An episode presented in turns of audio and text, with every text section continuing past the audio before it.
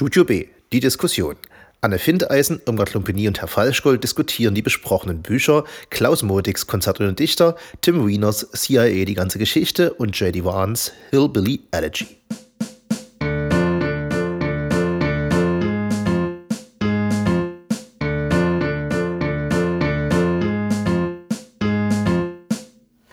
Willkommen zur Studio B-Diskussion. Irmgard Lumpini, Anne Findeisen und an diesem Mikrofon Herr Falschgold diskutieren heute drei komplett unterschiedliche Bücher und wir versuchen zumindest zu Anfang überhaupt nicht die irgendwie zusammenzubringen. Wir geben erstmal einen Hinweis, dass man sich auf Google vielleicht doch mal ganz kurz das Bild anschauen sollte. Es ist von Vogeler und das heißt das Konzert. Oder auch Sommerabend. Oder auch Sommerabend und das findet man dann an erster Stelle. Schaut sich an, es ist ein ganz reizendes Bild, muss ich schon mal sagen. Mhm. Oh, weil das ist für das Buch wirklich wichtig. Gib uns doch mal einen Überblick nochmal. Äh, das ist kein Buch, was vor 110 Jahren geschrieben wurde und jetzt erst veröffentlicht, sondern es ist ein Buch von einem zeitgenössischen Schriftsteller, der lebt noch und der hat das Buch geschrieben über dieses Bild, was vor 110 Jahren gemalt wurde. Genau. So. Und er erzählt die Story dieses Freundeskreises, der in dem Bild zu sehen ist, richtig? Genau. Den Worpsweder Künstlerkreis, in dem es diese Künstlerkolonie gab äh, in der unter anderem Heinrich Vogeler war, aber auch die benannten Paula Mutters und Becker, äh, die Clara Rilke Westhoff, die der Herr Rilke ja dann geheiratet hat, und ähm, noch und, äh, andere Personen. Arithmetisch hilft mir jetzt mal ganz kurz Frau Lumpini. Das war, wurde wann gemalt? 1900 und? 1905. 1905. Also sozusagen noch vor dem Ersten Weltkrieg. Ähm, das ist das Buch, kann man sagen, dass es irgendwie eskapistisch ist? Ein kleines bisschen so die, eine heile Welt von früher, wo es nur darum ging, dass man miteinander vielleicht ein Problem hat, dass ein Künstler mal nicht mit seinem Leben klarkommt? Ja, ich glaube, das trifft es ziemlich gut. Und das ist auch das, was ich in der Rezension zumindest versucht habe zu beschreiben, dass die Künstler sich halt so in wie in, wie in dem Buch zum Beispiel, in ihre Kolonie da zurückgezogen haben. Und in dem Buch wird dann ganz schön beschrieben, die ganzen Birken und wie toll äh, Heinrich Vogeler, dass sich diesen Hof gestaltet hat. Und äh, wie sie ihre, wie sie sich kostümieren, nenne ich es jetzt mal, mit seinem Biedermeier-Kostüm, also so wie es halt äh, von den Leuten, die sich dann die Bilder angeschaut und gekauft haben, auch erwartet wurde. Und daran scheitert er ja dann so ein bisschen. Und jetzt, wo du sagst, erinnert es mich ein bisschen, weil es auch natürlich dieselbe Zeit ist, äh, an Musil, der Mann ohne Eigenschaften. So ein klassischer Künstlerroman, und aber unter Musil schwebt ja so ein kleiner politischer äh, Konflikt, so die Zeit das war, äh, war damals äh, K&K und äh, ist in dem Buch schon was zu erahnen von, von, den, von, von den kommenden Trouble oder ist es komplett äh, geht es wirklich nur um Kunst? Was, was sagst du? Ist so, ein, ist so ein kleiner Konflikt zu erkennen oder ist es wirklich was, was man liest und wo man sich mal von dem ganzen Wahnsinn, den man jetzt so um die Ohren hat, politisch, was dann unsere beiden Bücher eher äh, behandelt, äh, mal, mal frei machen kann? Also es geht schon um Konflikte, aber so wie ich das gelesen habe, äh, ist es nicht politisch, sondern eher um zwischenmenschliche und ähm, künstlerische Konflikte. Und als, als, als Leser äh, kannst du mal abschalten. Ist es ein Buch für so eine Leute, die mal abschalten wollen von dem ganzen Wahnsinn? So klang es nicht. Nee, so also nicht? zum nee. Abschalten, nee, würde ich nicht sagen. Dafür ist es zu, zu konfliktbehaftet, also was die inneren Konflikte betrifft. Ja. ja. Würde ich schon sagen, ja. Ich glaube, dass es einen äh, relativ interessanten Einblick in das äh, Seelenleben der beteiligten Künstler geben dürfte. Ich weiß leider zu wenig über den Klaus Modig, um das einschätzen zu können. Ich, was, äh, worum es ihm da genau geht, aber ich stelle mir das relativ interessant vor. Also ich kenne ein paar Leute, die regelmäßig im Sommer an die Nordsee fahren, in die Nähe von Wupswede und da ihre Urlaubswochen genießen. Und aus der Zeit ist ja tatsächlich äh, relativ viel Kunst übermittelt und es war ja nur eine relativ kurze Idylle. Also die Leute sind kurz nachdem das Bild dann auch gemalt worden ist. Paula Muttersen-Becker ist äh, sehr zeitig gestorben, und zwar, weil sie ein Kind bekommen hat. Ja, das stimmt. So, also äh, ich glaube, dass es eine interessante Momentaufnahme sein dürfte. Hm. Ins Innenleben von Künstlern gucken. Die, die, ja trotzdem Kunst geschaffen haben, die sehr weit äh, fortwirkt. Also Anne erzählt uns ja quasi in jeder Sendung, wie toll Rilke ist.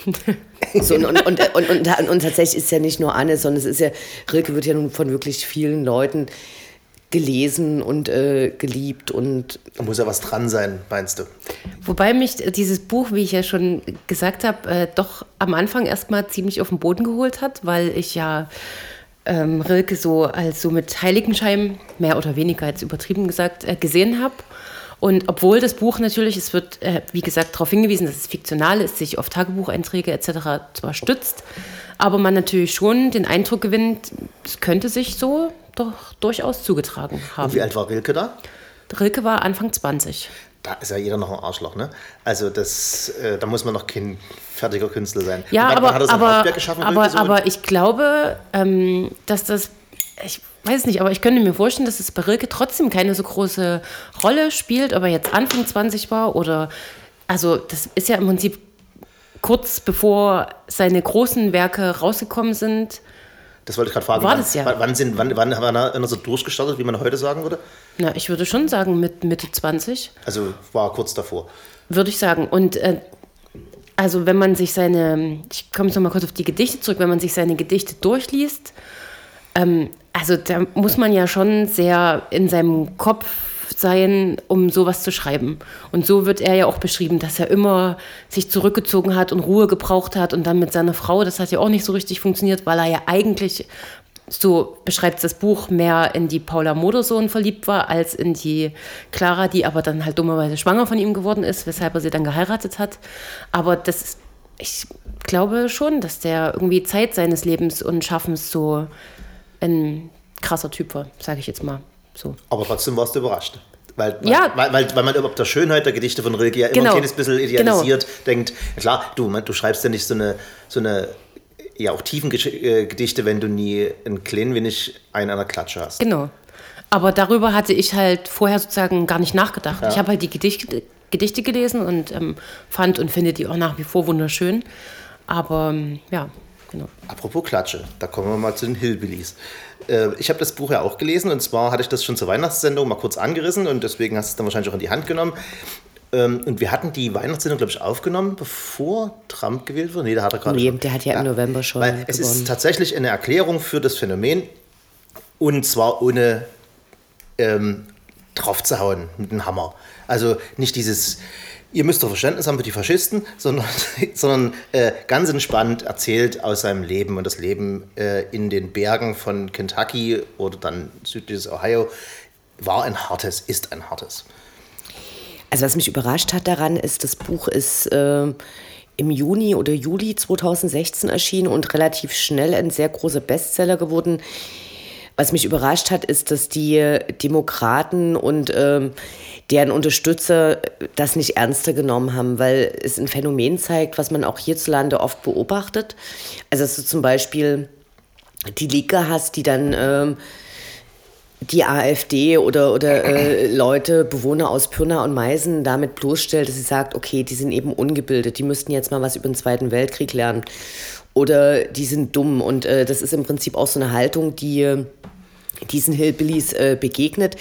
Ich war deshalb überrascht, weil ich Hillbilly tatsächlich nur als Schimpfwort kannte und gar nicht wusste, dass es eben eine stolze Eigenbezeichnung dieser ähm, Gruppe ist, die eben von äh, den Iren quasi abstammen und tatsächlich eine, erstmal ein anderes Wertesystem haben. Also das ist zum Beispiel äh, eine Kultur, in der ganz klar ist, dass das Leben hart ist, dass man arm ist, dass einem eigentlich niemand helfen kann, außer man selbst. Und äh, die Leute sind so permanent auf dem Sprung und denken, dass sie sich irgendwie verteidigen müssen. Und der ähm, J.D. Vance, der beschreibt es sehr schön, und zwar später, als er dann quasi seine ersten Beziehungen hat, dass er das lernen muss. Also, dass seine Freundin kommt eben aus ähm, sicheren Verhältnissen, wo die Eltern respektvoll miteinander umgehen und sich nie den ganzen Tag anbrüllen und es keinen Streit um irgendwas gibt.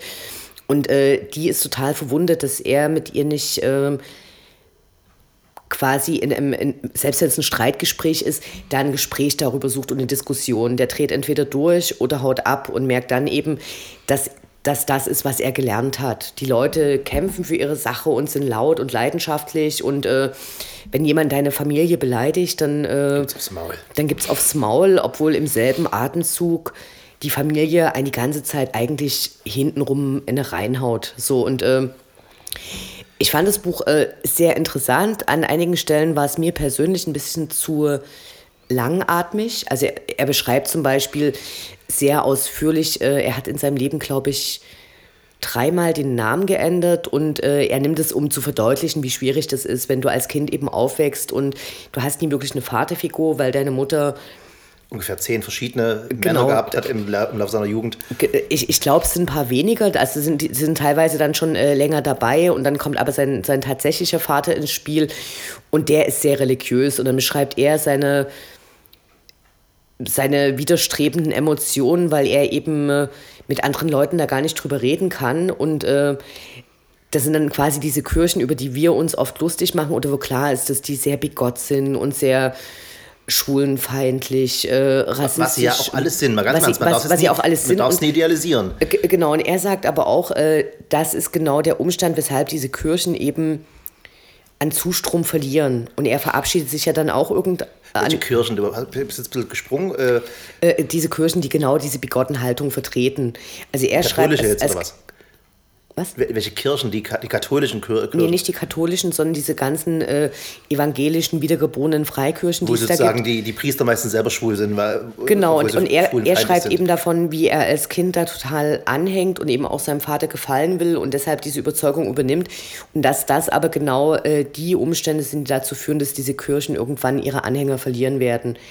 So was ich... Ähm, Warte mal ganz kurz, äh, und zwar, man darf es, glaube ich, auch nicht eins zu eins auf die Situation jetzt in Deutschland übertragen, weil der Umstand, dass die Demokraten sich um den kleinen weißen Mann, der da thematisiert wird im Buch, nicht gekümmert haben, hat eher was mit dem amerikanischen Wahlsystem zu tun, wo du Stimmen zählst, wo du weißt, wenn du diesen äh, Wahlbezirk gewinnst, wo halt viele Schwarze sind, dann hast du eigentlich genug beisammen, um dich um die Weißen nicht mehr zu kümmern. Das heißt, die, weil du in Amerika regelrecht mit Fernsehgeld und Fernsehwerbung und bestimmten punktuellen Wahlkampfveranstaltungen regelrecht schon die Stimmen zusammenzählen kannst vorher. Und wenn du dich nicht berechnet hast, hast du gewonnen.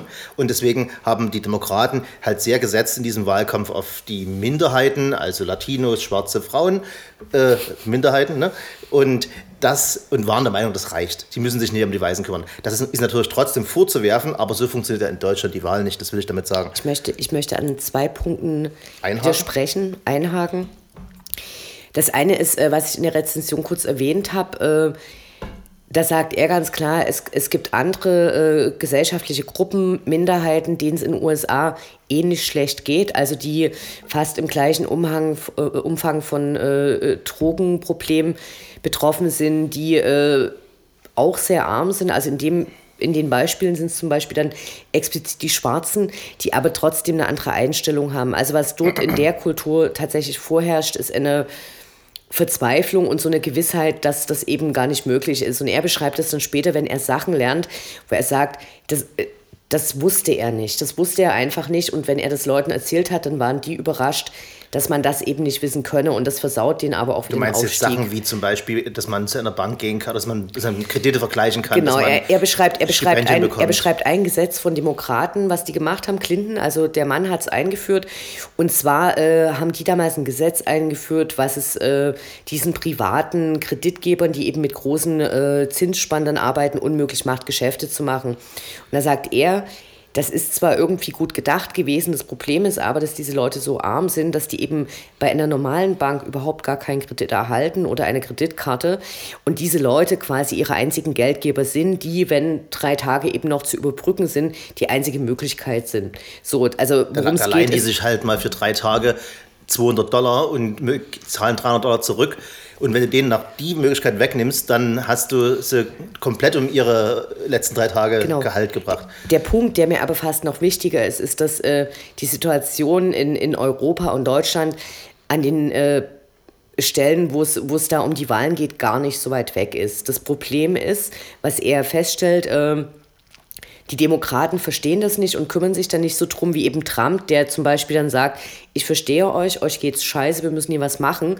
Das Gleiche hat man in den letzten äh, fast 40 Jahren äh, tatsächlich auch in Europa gut beobachten können. Also es ist ja nicht so, dass wir jetzt mit dem Finger auf die USA zeigen und dann sagen, der, der Trump, die Leute sind dort wirklich alle total dumm. Diesen Rechtsruck gibt es ja überall und der ist in Europa äh, tatsächlich auch zu sehen gewesen und zwar Halt so in den 70ern, 80ern geht es los, dass die Sozialdemokraten auf die Eigenverantwortung setzen und die Sozialabgaben immer weiter zurückschrauben, bis es irgendwann zum Beispiel hierzulande in Hartz IV kumuliert. Parallel dazu kümmern sich aber eben rechte Organisationen, zum Beispiel in Frankreich, äh, Front National betreibt Suppenküchen, mit dem Ergebnis, dass selbst Migranten für Front National stimmen. Das gleiche kannst du in Sachsen im Umland von den großen Städten sehen, wo du eben nur noch äh, Jugendclubs hast, äh, die von Nazis betrieben werden, mit dem Ergebnis, dass äh, die Rechte als soziale Kraft gesehen ja, wird okay, und gar nicht so sehr als ideologische Kraft. Und das ist das äh, Gleiche da. Was, was aber, aber die, darf ich einhaken, die, dieses Problem, dass jetzt der Hillbilly nicht weiß, dass man Kredite vergleichen kann, dass man ein Stipendium bekommt, liegt wiederum daran, dass in Amerika auf die Eigenverantwortung so gesetzt wird und gleichzeitig aber auch nicht aufgeklärt wird. Also hier weiß ja jeder, wenn er arbeitslos ist, wo er hingehen muss.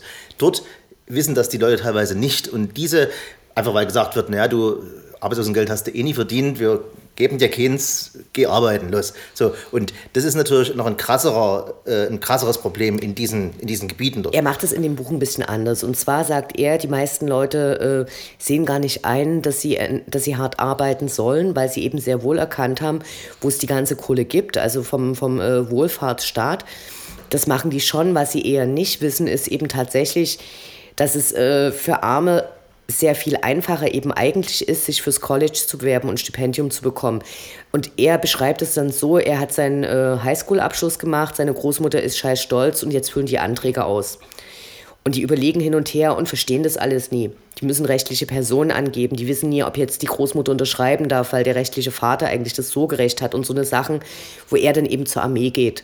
Und ihm gefällt das super gut, weil die bringen Struktur rein, er lernt zeitig aufzustehen. Was aber später auch die Kritik ist, weil er eben diese Eigenverantwortung ganz groß macht und sagt, man muss es eben selber machen.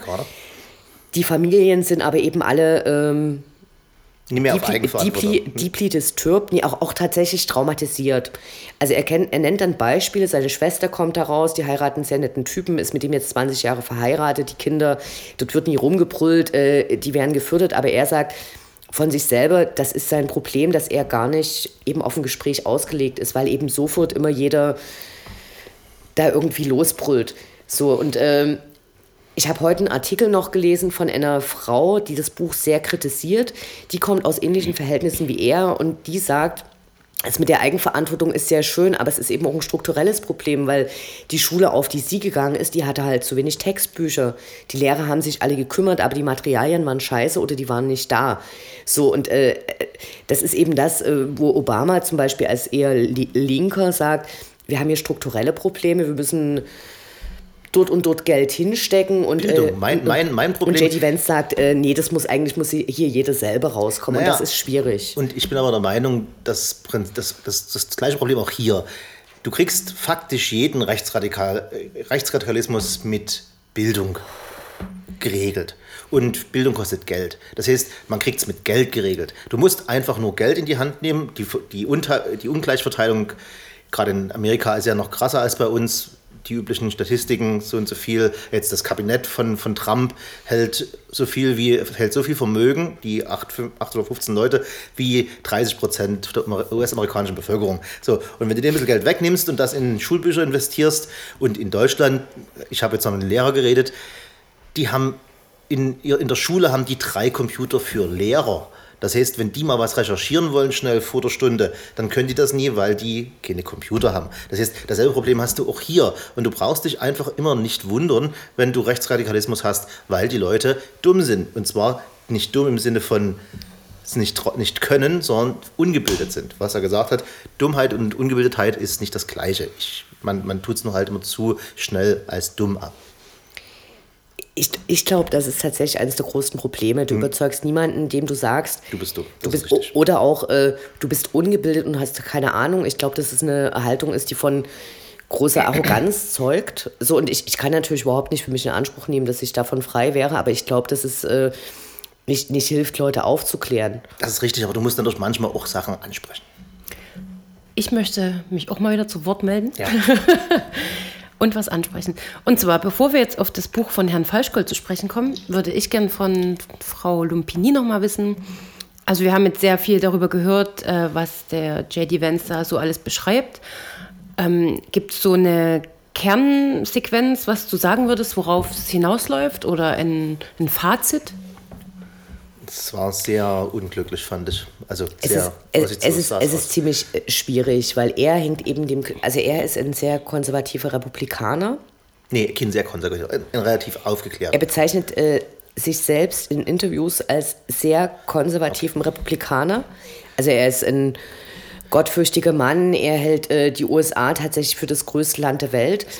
Und äh, er, er setzt eben auf diese ganz krasse Eigenverantwortung und beschreibt aber im selben Moment diese Hillbilly-Gesellschaft, in, wo, wo klar ist, dass wenn äh, Kinder traumatisiert sind, die als Erwachsene nie wissen, wie sie mit Konflikten umgehen und das natürlich bei in der nächsten Generation auch wieder bringen und sagt, äh, die Einstellung ist komplett falsch. Also er bietet an der Stelle relativ äh, wenig an Lösungsmöglichkeiten an. Lösung wäre natürlich trotzdem, äh, also eine seiner Thesen ist, die Politik hat überhaupt keine Ahnung, was dort los ist. Äh, die Hälfte seiner Freunde ist mittlerweile tot, einfach aus äh, Drogenproblem. Die Leute haben keinen Bock zu arbeiten und ich glaube schon, dass man da strukturell was machen muss. Also ich glaube, ein, gro äh, ein großes Ding wäre, wenn eben die Leute sich nie hinstellen und sagen, naja, das ist jetzt alles Trampland und die Leute haben alle gar keine Ahnung. Und wenn die Demokraten tatsächlich zum Beispiel einfach anerkennen würden, dass es den Leuten dort schlecht geht. Also die Frau, von deren Artikel ich gesprochen habe, die hat gesagt, die ist eben in einer Umgebung aufgewachsen. Da musste man äh, 200 Meilen fahren, um, eine, um in den Landstrich zu kommen, der halt nicht total, ähm, was ist devastated, äh, zerrüttet, erschöpft, total am Boden war. Also wo eben Leute einen Job hatten oder die Leute nicht die ganze Zeit äh, depressiv waren oder so eine Aussichten hatten. Und ich glaube, es würde helfen, den, das anzuerkennen, dass es die Probleme gibt. Man muss da natürlich strukturell was machen. Also die werden sich alle umgucken, dass äh, das denen wahrscheinlich nicht besser geht damit, dass sie Trump gewählt haben. Aber sie haben sich verstanden gefühlt von ihm, weil er anerkannt hat, äh, dass die eben alle ihre Jobs verloren hat, dass da eben keine Stahlindustrie mehr ist. Ich habe ja das Buch CIA, um eine schöne Brücke zu bauen, nicht nur gelesen, weil es da Heiko Schramm mir empfohlen hat, sondern natürlich auch deshalb, aber auch, weil die Parallele zwischen Trump und Nixon immer öfter gezogen wird. Nixon, der ja aus dem Amt gejagt wurde, weil er gelogen hat, weil er, wie sich hinterher herausgestellt hat und wie ich es heute wieder im Interview gehört habe, schon vor, seinem, vor seiner Wahl ein Verbrecher war. Also der hat äh, Friedensverhandlungen torpediert seines Vorgängers, um an die Macht zu kommen. Und hat damit den Krieg, also Friedensverhandlungen für Vietnam, und hat damit im Prinzip mehrere tausend Amerikaner und gar nicht zu reden von, von Vietnamesen da auf dem Gewissen. So, Aber, aber gestolpert ist sie doch dann über Watergate, viel oder? später, genau, über Watergate, wo er, äh, wo er die Demokraten abgehört hat, also das, äh, das demokratische Wahlkampflager abgehört hat. So ein bisschen wie jetzt diese E-Mail-Affäre, bloß der war es halt damals selber. Beziehungsweise hat, die CIA, hat CIA, ehemalige CIA-Mitglieder angeworben, dort einzubrechen und Wanzen zu setzen und die wurden erwischt. Und hat es dann hinterher versucht, das CIA in die Schuhe zu schieben und deswegen macht dieses Buch so viel Sinn, wenn man das liest, wie die Machtkämpfe damals waren. Und die, die Parallelen sind wirklich manchmal frappierend, nur der Unterschied ist halt der, dass das alles erst zu Ende der Amtszeit von Nixon rausgekommen ist und man jetzt schon vorher weiß, dass Trump ein, wahrscheinlich nicht weiter ist wie ein Conman, wie man sagt in Amerika, also ein, einer, der dich über den Tisch zieht, der dir irgendwelchen Mist erzählt, nur damit du, damit du das machst, was er möchte. Siehe Wahlkampf, siehe Hillbillies, den er verspricht, dass die Kohle äh, die, die damals gearbeitet haben, bis vor 10, 15 Jahren, dass die wiederkommen. Was sie nicht kommen, weiß jeder. Wer, wer braucht heute noch Kohle? So, also ich kann zu dem CIA-Buch nur sagen, ähm, das ist interessant, einfach vor allen Dingen, also andersrum, es ist erschreckend. Äh, das, was ich an ein, zwei kleinen Stories da erzählt habe, waren die absolut harmlosesten. Die haben in ihren Papieren aufgelistet, wie sie Leute umbringen, welche sie umbringen, warum. In in Chile, in es gibt fast kein Land, wo sie nie irgendwelche wirklichen Gewaltverbrechen ähm, gemacht haben. Alles angeordnet im Prinzip vom Präsidenten, aber eben das war nie auf Papier. Zum Beispiel die Kennedys haben angeordnet, dass Castro umgebracht werden soll. Die waren so sauer, dass dort, äh, die wollten ja in, in Kuba einreiten, die äh, berühmte Schweinebucht. Das ist komplett schiefgegangen, einfach weil es scheiße geplant war. Das kann man das CIA eh vorwerfen. Und die waren, haben sich dann über Jahre hinweg, haben die versucht, mithilfe der Mafia und alles belegt in, dem, äh, in, in den internen Dokumenten der CIA Castro umzubringen. Einfach mal so. Und diese, diese, das will ich damit sagen, das hat mich am meisten frappiert, dass das alles nie nur irgendwelche Gerüchte sind, wo man sagt, ja, das, da steht bestimmt die CIA dahinter, sondern das ist wirklich so gewesen. Das war das Frappierende für mich. Und zwar normal. Genau, was mich nämlich jetzt interessieren würde, ist, ähm, ist das alles belegt, was da in dem Buch Das geschrieben wurde? Oder kommen wir, jetzt wieder zu dem, kommen wir jetzt wieder zu dem Punkt Verschwörungstheorie? Das ist der Punkt, das ist nämlich belegt. Der hat das 2007 geschrieben, das ist, ähm, wie gesagt, ein, ein investigativer Journalist bei der New York Times angestellt. Und 2007, wenn man zurückrechnet, das hier, die CIA wurde gegründet 48, ist, äh, oder 47, wurden, nach 50 Jahren kannst du Papiere anfordern, selbst die geheimsten. Dann kann es ja aber nur bis 57 eigentlich gewesen sein, die Papiere, die er öffentlich bekommen hat. So, und dann, naja, und danach, äh, erstmal ist sehr viel rausgekommen, 1975 ähm, wurde, nachdem Watergate vorbei war und die, der, und, und herauskam, dass die CIA in vielen Sachen involviert war, gab es große Untersuchungsausschüsse des Kongresses und dort ist schon mal sehr viel äh, rausgekommen und da hat er sehr viele Leute interviewt, die in der CIA gearbeitet haben die natürlich dann teilweise auch immer Agendas haben. Man darf nie alles äh, für bare Münze nehmen, aber er schreibt äh, Sachen auf, die auf Papier stehen. Also es ist jetzt kein wissenschaftliches Werk mit Fußnoten, aber es er, er, er erzählt nicht, er sagt man sich oder wahrscheinlich, sondern äh, er zitiert aus Papieren der CIA und damit hat das Hand und Fuß. Und er, er macht vor allen Dingen die Geschichte auf. Du, wenn du in, nach dem Krieg äh, 48 bis sagen wir 68 permanent gegen die Russen kämpfst, Angst vor dem Kommunismus hast und dort dir jedes Mittel recht ist, zumal unter dem Eindruck der, des Wettrüstens, dass die Russen jetzt auch Atomwaffen haben, da habe ich ja gesagt, kann man ein gewisses Verständnis dafür, dafür entwickeln, dass man versucht, Länder, die dem Ostblock sich zuwenden, mit Hilfe eines inszenierten Militärputsches zu, auf deine Seite zu ziehen oder dort Leute einzusetzen, mit denen du arbeiten kannst. So war immer die, die, die Sprachform, mit denen man arbeiten kann. Das Problem ist, dass die dass sich das verselbstständigt hat. Die konnten nicht mehr aufhören. Die haben dort Leute angeheuert, die im Krieg vielleicht sogar ihre Leistung gehabt haben, aber die so verroht waren, dass die kein Problem hatten, mehrere hundert Leute einfach in den Tod zu schicken oder, sel oder selbst umzubringen. Und diese Leute hatten so viel Dreck am Stecken, dass eine interne Aufarbeitung nie möglich war, weil die, die CIA wiederum selbst erpresst haben. Die haben dann gesagt, na, dann gehe geh ich in die Presse mit dem, was ich alles gemacht habe, na, dann könnt ihr mal gucken, was, was, was so passiert. Also gebt mir lieber einen Posten. Das heißt, lieber jemanden, äh, wie sagt man, aus dem Zelt herauspissen lassen, als dass er ins Zelt hineinpisst. So, und das hat, sich wie immer hochgeschaukelt, bis es dann irgendwann 75 geplatzt ist diese Untersuchungsergebnisse aus dem Kongress dann herauskamen, die ganze Welt wusste, die CIA ist in, in dreckigsten Sachen verwickelt und da haben die nur die Hälfte oder wahrscheinlich nur ein Drittel wirklich rausgelassen. Und danach ist die CIA in sich auch zusammengebrochen und war lange, lange Zeit geschwächt. Was ich interessant finde, ist, dass wir diesmal das Glück hatten, jeden Buch auszuwählen, was wir alle empfehlen würden. Durchaus.